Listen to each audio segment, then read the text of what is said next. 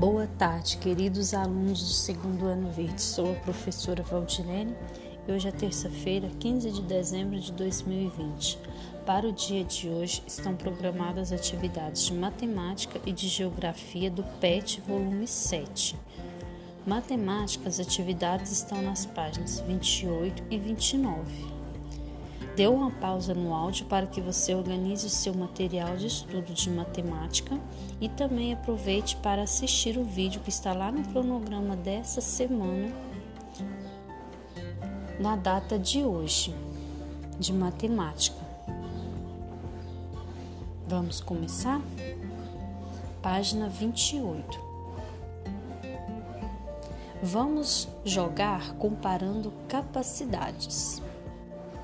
Materiais: recipientes vazios de diferentes capacidades, garrafas de água, jarras, baldes, copos, etc. Então, dê uma pausa no áudio neste momento e organize este material para que você possa jogar. Como jogar? Convide alguém de sua família para jogar com você. É preciso no mínimo dois jogadores ou duas equipes.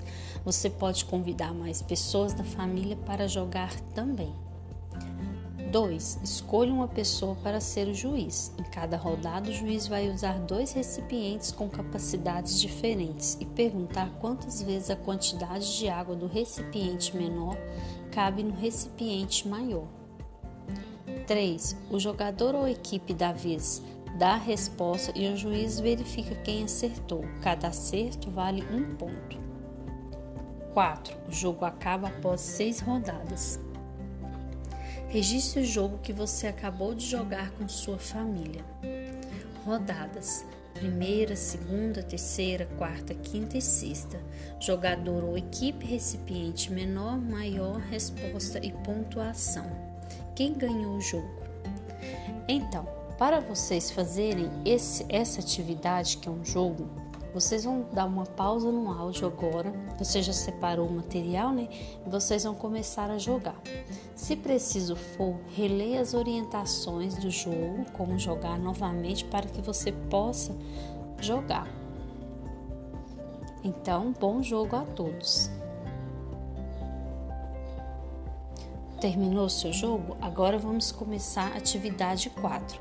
Veja o que Pedro descobriu investigando capacidades de recipientes. Se três copos enchem uma garrafa e três garrafas enchem uma, enche uma bacia.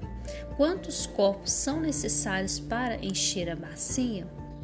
Vocês vão responder essa atividade aqui. Lembrando que o copo é uma unidade menor, né? E a garrafinha é uma unidade maior, né? O recipiente maior, aliás. Se para a garrafa você precisou de três copos, né? Que é um, que é mais que para encher uma garrafa que é maior, então uma garrafa que é maior do que o copo vai ser preciso quantos para encher a garrafa? Depois que você já fez o jogo que você, que você e a pessoa que está te ajudando a jogar, você vai ter condições de responder essa atividade. Dê uma pausa e responda. Respondeu? Agora que você já respondeu, você vai dar uma pausa também nos seus estudos de 15 minutos e depois no próximo áudio vocês farão as atividades de geografia. Até mais!